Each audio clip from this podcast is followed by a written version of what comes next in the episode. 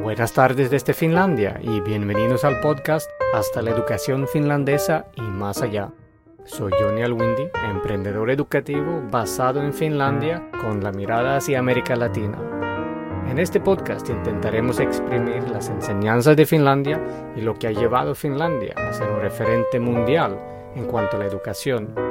Este episodio es una entrevista exclusiva con la gerente general Elli Maya Ahonen y la directora pedagógica Johanna Järvinen de la Academia en el Bolsillo para Profesores, Lesson App. Lesson App es una herramienta virtual y móvil que ayuda a los profesores en la planeación de lecciones con todo el apoyo esencial y pedagógico para el mejor diseño de cada clase. Vamos a conocer cómo se formó esta herramienta desde formaciones presenciales en Finlandia hasta una herramienta digital accesible para todo el mundo. La entrevista está publicada en su versión original en inglés y como una interpretación en español.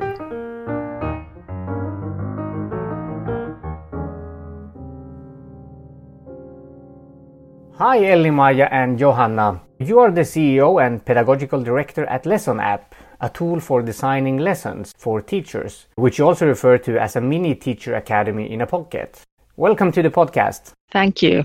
Thank you so much. So, Elli-Maija, when you co founded and started leading Lesson App about two and a half years ago, you were still also the CEO and partner in your previous company, Learning Scoop, which you still manage. Can you give a little background on yourself and talk a little about this story from Learning Scoop to Lesson App how has the journey been and what were the main reasons for creating this new company, Lesson App? Yes, first of all, thank you for this opportunity. Yes, a few years ago, we got this idea after working together for many years, training our teachers both in Finland and also visitors from abroad who were visiting Finland. We thought that maybe now it's time to expand a bit more because we had been training teachers about methodology, about pedagogical models, um, like in service teacher training. So, for the ones who are already working in the field, both in Finland and foreign teachers. And we had a lot of expertise how to empower and how to equip teachers with the best pedagogical models and methods they could use in their classrooms. And then we came up with this kind of idea that it would be wonderful to reach all the teachers around the world and uh, let them feel that uh, there are different ways to deliver great lessons than doing the boring, maybe inefficient way, very monotonic way of teaching, where teacher is in the center. So then we joined forces with few technical people and our pedagogical experts. And then we came up with this idea that Lesson App could be in your pocket and could be the tool where you find information, where you find more help for your everyday life. And we wanted to create something scalable, something with what we can reach bigger audiences and really reach the SDG 4 quality education for all, that goal so that each and every teacher around the world could have the opportunity to get better and also deliver better trainings, better lessons, and the students would learn better. Uh, that's a great story. You mentioned the SDG goals. Before I continue, could you mention a little bit more about your personal commitment to the SDG goals and what's your activities around that, also from yes. the lesson app perspective? Yes. So the sustainable development goals are really close to our heart and especially mine. Mine, I, I feel that every time I hear about those ones and um, our common goals we are trying to do around the world, my heart starts beating and bumping, and I get really excited about that. We feel that it's really important to do something meaningful and something with impact to create tools that are must have tools, not nice to have tools. So, yes, among others, during my free time, I'm really active citizen in Junior Chamber International Organization. And that's where I have learned a lot about those SDGs as well and how to make projects and how to run business which is sustainable and how we can reach or like bridge the gap and reach the bigger goals together. Yeah, that's really great. And I, I really share that commitment as well on a personal side. So, very interesting. Johanna, you are also the partner at Learning Scoop, as well as co founder and pedagogical expert at Lesson App after a long experience in education. Can you also give a little background on yourself and tell us the story from the years leading up to Lesson App? Sure. First of all, I'm a teacher, so I have teachers training and I have worked as a teacher in Finnish schools and also in Finnish educational institutions. And I also worked as a university researcher many years ago. But for a long time, my main job was to organize in service teacher training for Finnish teachers. That's what I actually did for 20 years. It was great time. I also worked as a teacher trainer in two Finnish universities. And during those years, we got a lot of me and my colleague Päivi, who is also a pedagogical expert in Learning Scoop and Lesson App. We got a lot of insight about Finnish education in general, teaching methods specifically, and uh, science based pedagogy. There were a lot of themes that were meaningful and important for Finnish teachers. And about six years ago, we realized that these are the themes that could be of interest to other teachers around the world as well. So we realized that there's a huge interest towards Finnish education, obviously, because Finland has done well in international learning comparisons. And we realized that maybe we have something here that could be of use to teachers around the world. So we thought that we should share the good practices, the good models, and help teachers around the world to reach the quality education, as Elli Maija mentioned, which is our ultimate goal quality education for all.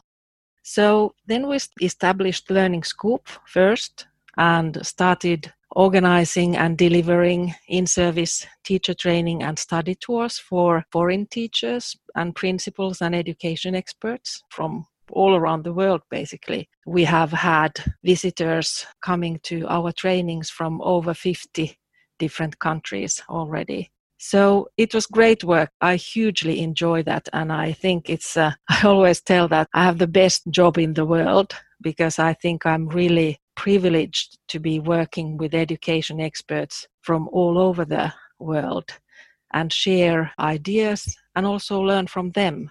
I think it's uh, it's sharing and learning both ways, which really benefits all of us.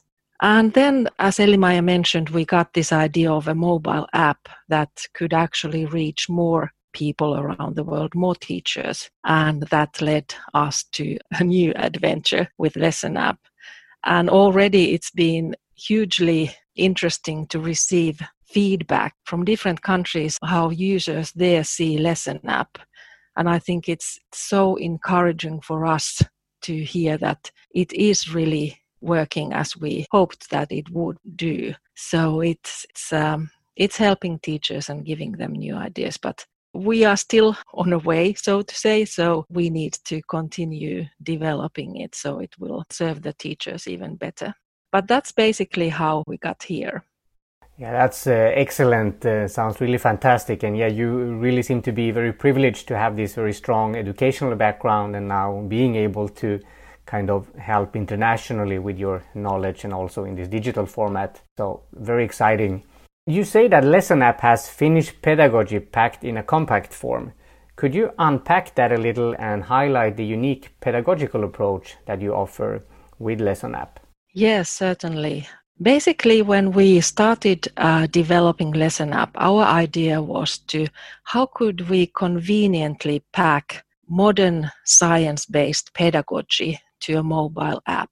So even when we call it Finnish pedagogy, which it is because this pedagogy is widely applied in Finland, it's not only Finnish pedagogy. It's it's based on modern educational science. So it's actually used in many other countries as well. And it's backed by scientific research. It's based on what we know about learning and what we know about factors that promote learning. So those were the key principles we want to include to lesson app so first of all we wanted to give like an overview what kind of pedagogy our app is based on and therefore we shot seven short videos which present the basic principles that lesson app is based on and they are also like the main factors that according to scientific research really promote learning and since they are short videos, they are easy to watch, but the contents are,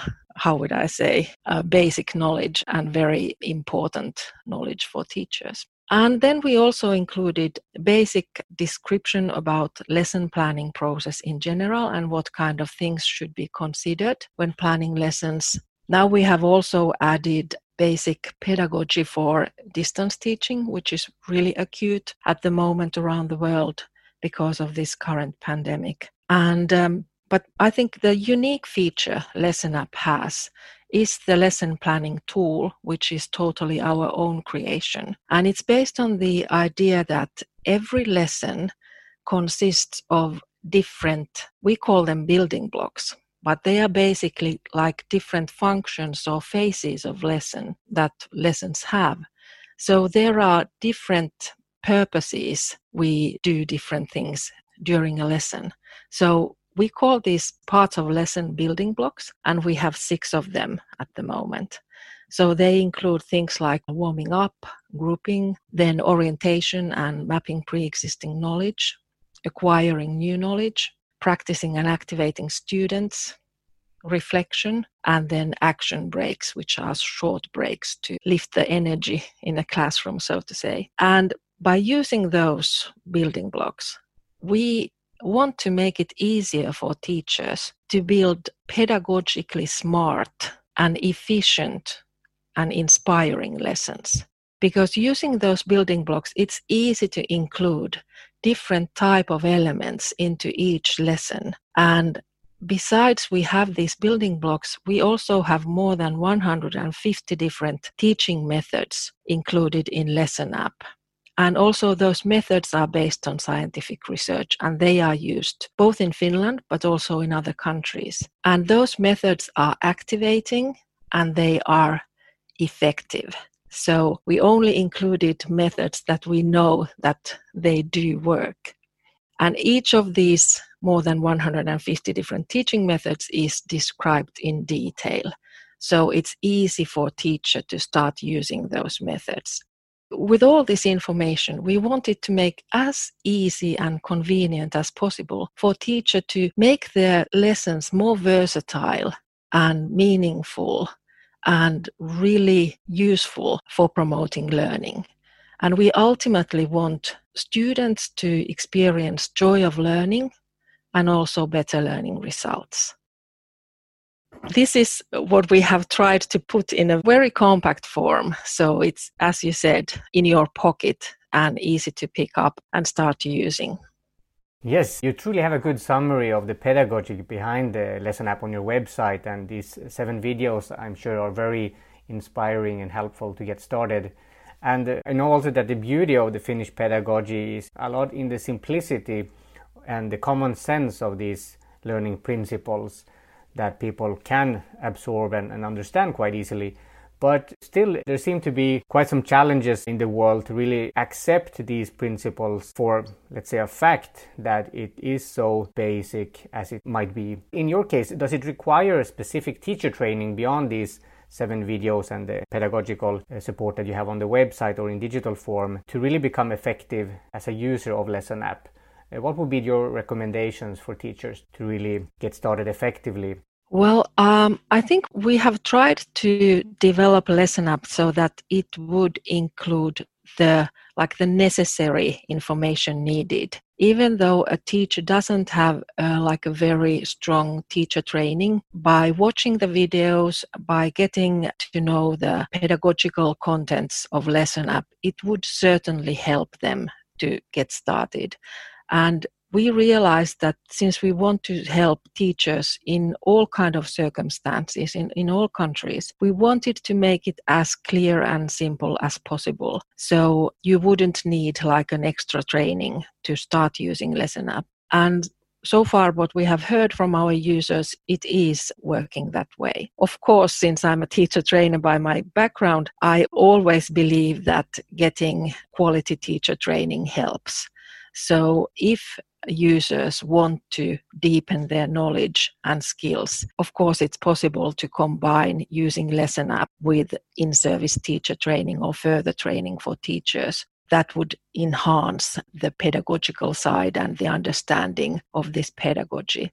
But as you said, I think these principles are fairly simple. I think it was well put. And um, it's more like the tradition in many countries is so different. So it, it's difficult to start trusting that learning and teaching could be, as you said, as simple as this. And following these principles and making the lessons more versatile, more activating, could actually lead and more student centered could actually lead to better learning results. But we often say that it's worth trying. so I think the the experiences that our users have got really encouraging and they see the results in their classrooms. So yes, we, we warmly recommend and encourage teachers to try and see how it works in their classrooms. Great. And one thing I'm thinking about in uh, specific is the teacher's role in the classroom, and especially now in the digital learning environment, it's quite a hot topic nowadays. Uh, with Lesson App, what is the teacher's role? What does the teacher do in your application more specifically? And what would be a typical user experience for a teacher using Lesson App? I think the role of a teacher that Lesson App is promoting is is strong in that sense that teacher is the person responsible of planning the lesson so that it is beneficial for learning. But it doesn't mean that teacher is the center of action all the time. Of course, there are phases in a lesson that you need like teacher presenting something, teacher giving a small lecture or something like that.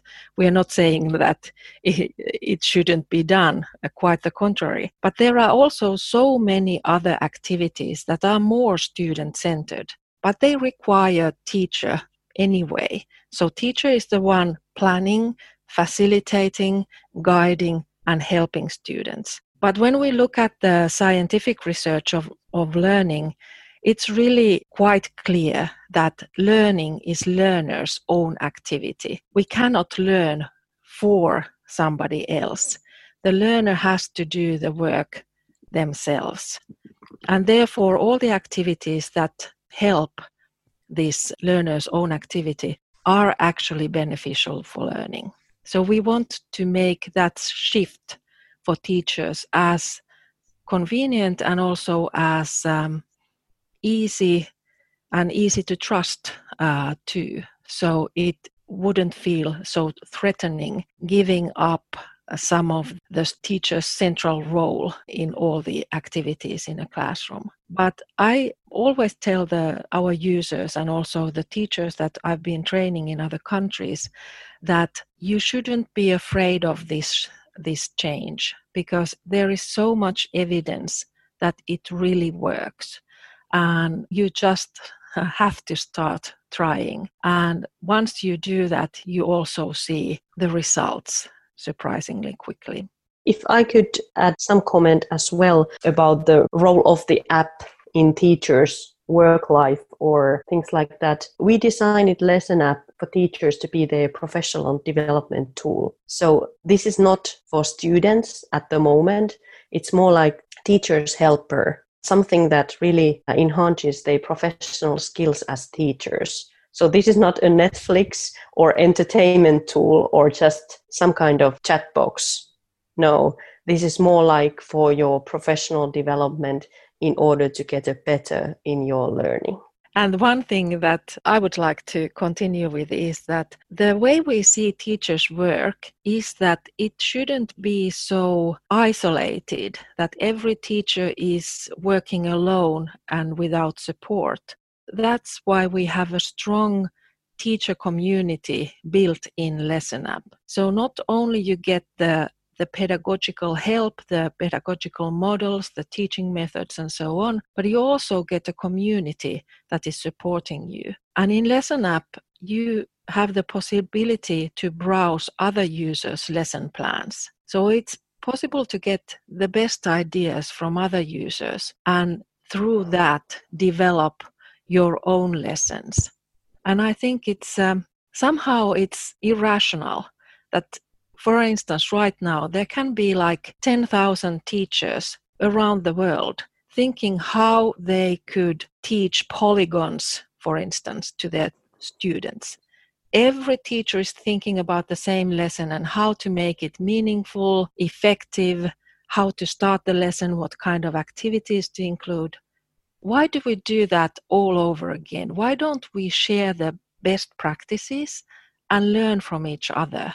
And I think that's the way to raise the quality of education worldwide. And it's the same with Finnish teachers, actually. Finnish teachers are known to work very collaboratively. So they do share their ideas, their best practices, their models, and they learn from each other and they collaborate. And I think that's the way for all of us to improve and develop and learn.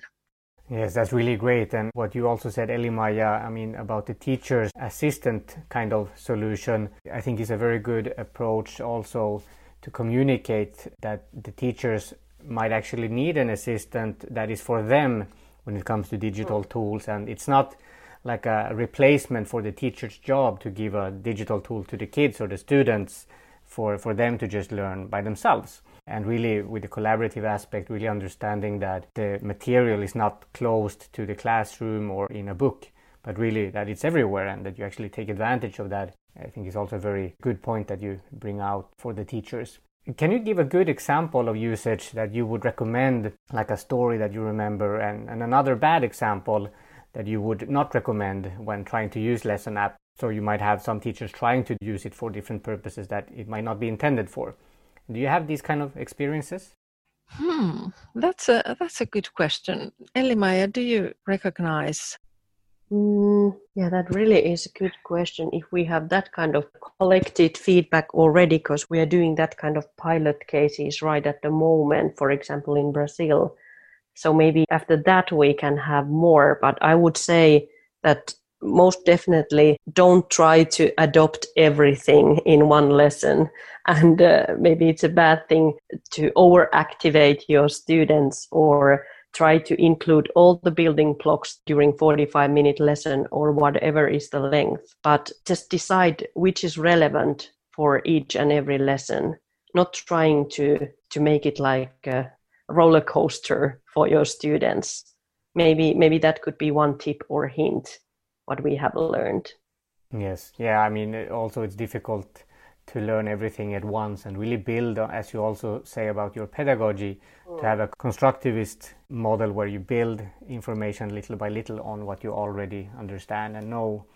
So, the same when you adopt a new mm-hmm. tool and a new way of working, it needs to fit your understanding of how you work today, and then little by little you learn new things. So, maybe to build a little bit on that question, so what would be some of the main challenges for teachers that you have observed right now or until now outside Finland to get started effectively with Lesson App? And maybe to contrast that with some success case, some very easy adoption example. Well, I would say that the biggest challenge in many countries is the assessment and evaluation of learning. And if the whole education is really test based and all the activities in classrooms are actually aimed for doing well in national tests, it's really hard for teachers to start changing things. They they are afraid that what if it doesn't work and if we get worse learning results in tests. So I think that's a big fear. It's prohibiting teachers from trying out new things. And I think that's a shame. But I've also seen and witnessed that even in those kind of education systems, teachers who dare to try something new, they realize that not only are their lessons functioning better and their students are far more motivated and, and happy, but they are also getting better results in tests. It's a paradox in a way, but I do understand that it's a scary way to take that if you if you're constantly evaluated and monitored and your own assessment as a teacher is based on the test results, it is uh, like a high risk to try something new. But we've heard so many positive stories that changing the teaching styles, changing the activities in a classroom, they do make a difference also in such education systems that are highly aiming for tests. Yes, that is really one of the tricky paradoxes when you need to be kind of brave to try something new and really focus on the process instead of the results to get better results. And that's basically yes. Uh, the Finnish story. I mean, the PISA results back in 2000, 2001 came out of a focus on the process and better, let's say, teaching and learning while basically putting the results focus aside. And then as a consequence, we got very good results. And that is very logical when you think about it. But you really need to get also the decision makers to think about this and, and take the decisions that gives Uh, the right kind of opportunities for teachers to not be afraid and be, let's say, scolded for trying something new and failing. So that's also maybe one thing of the Finnish approach that you are free to fail or free to experiment, and you have this scientific approach with teachers where they have this autonomy to try out things for themselves. And it might, of course, be very different in many countries. That's true. And I, I think we are in Lesson App, our approach is that we are always on the teacher's side. So we think that everything we can do to empower teachers and give them more tools, more knowledge, that's the right way to go. So I think I've trained teachers in several different countries, and what I hear very often is that especially the decision makers are blaming the teachers of the quality of education in their country. And when we discuss, I realize that they have built an education system where it's really difficult for teachers to do their best. There are so many restrictions, uh, norms, and things prohibiting teachers to deliver as good teaching as they could. So I think we cannot change, obviously, education systems, but what we can do is to empower teachers and work in the circumstances they are in and trying to make the best out of whatever system it is and help their students because most of the teachers and I would say all the teachers I've met are really working hard to deliver best possible education for their students. So I think helping teachers in that work is the only thing we can do. Yes, and uh, now it comes back to the happiness word. Finland is recognized as one of the happiest places in the world, maybe happiest. And then it comes to teachers' happiness. How can we have more happy teachers more confident teachers, empowered teachers, that they would have a smile on their face and they would really value the work they are doing and also feel that they have done something great and they have managed to do some things differently than earlier. So teachers' happiness is something that really struck us earlier when we were discussing about this. So let's promote it more and let's highlight it more. Yes, and also try to show teachers what they can do in their uh, little uh, environments and their classrooms, as you said, also by showcasing success stories and show that if you change your process, you will actually get better results as well, which will help your situation despite maybe being very test focused in your school. Elli-Maija, you told me that you had the application ready in Spanish already, was it last week? And I know you're already looking at Chile. What's your present interest uh, regarding Latin America and what's your specific offering to the region right now? Yes. So at the moment, we have app in English. And on top of that, we have done like a localized uh, version together with our local partners uh, in Portuguese, uh, mainly for Brazilian market, and then in Spanish. And we have a Chilean partner at the moment. But yes, we are looking forward to finding more partners in Latin America in different countries. Obviously, we need to go step by step, even if we could cover the whole continent at once when it comes to language.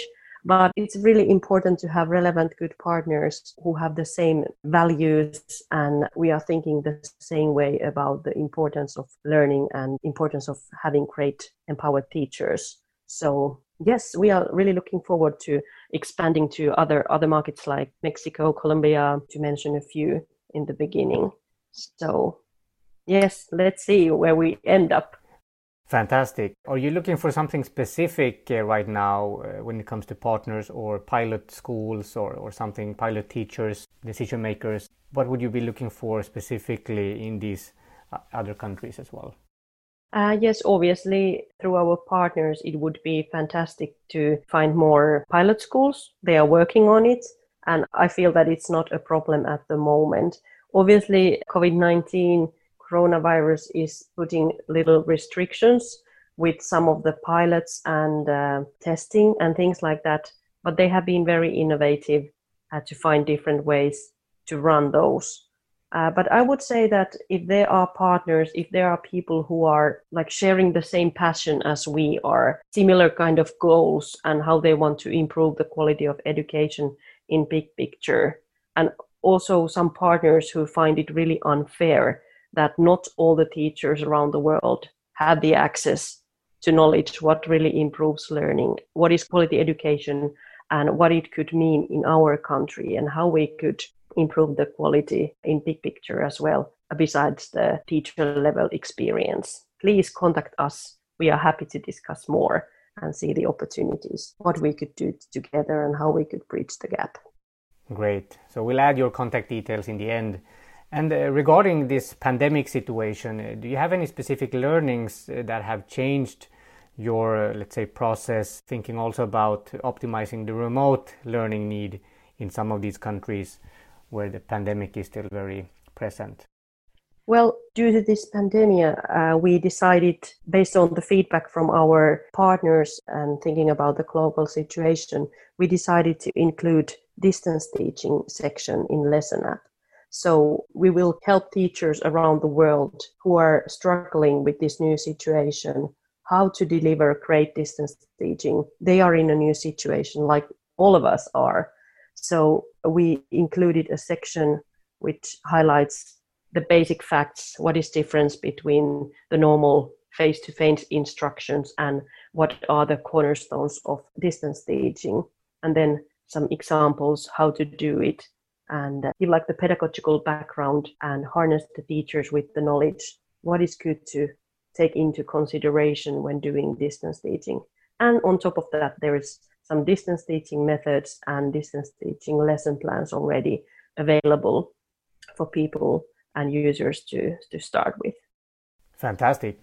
So, anything else you'd like to add? Any final comments or words of encouragement to teachers or decision makers in Latin America regarding Lesson App? Well, what I always want to say to the teachers is that you are doing the most important job in the world.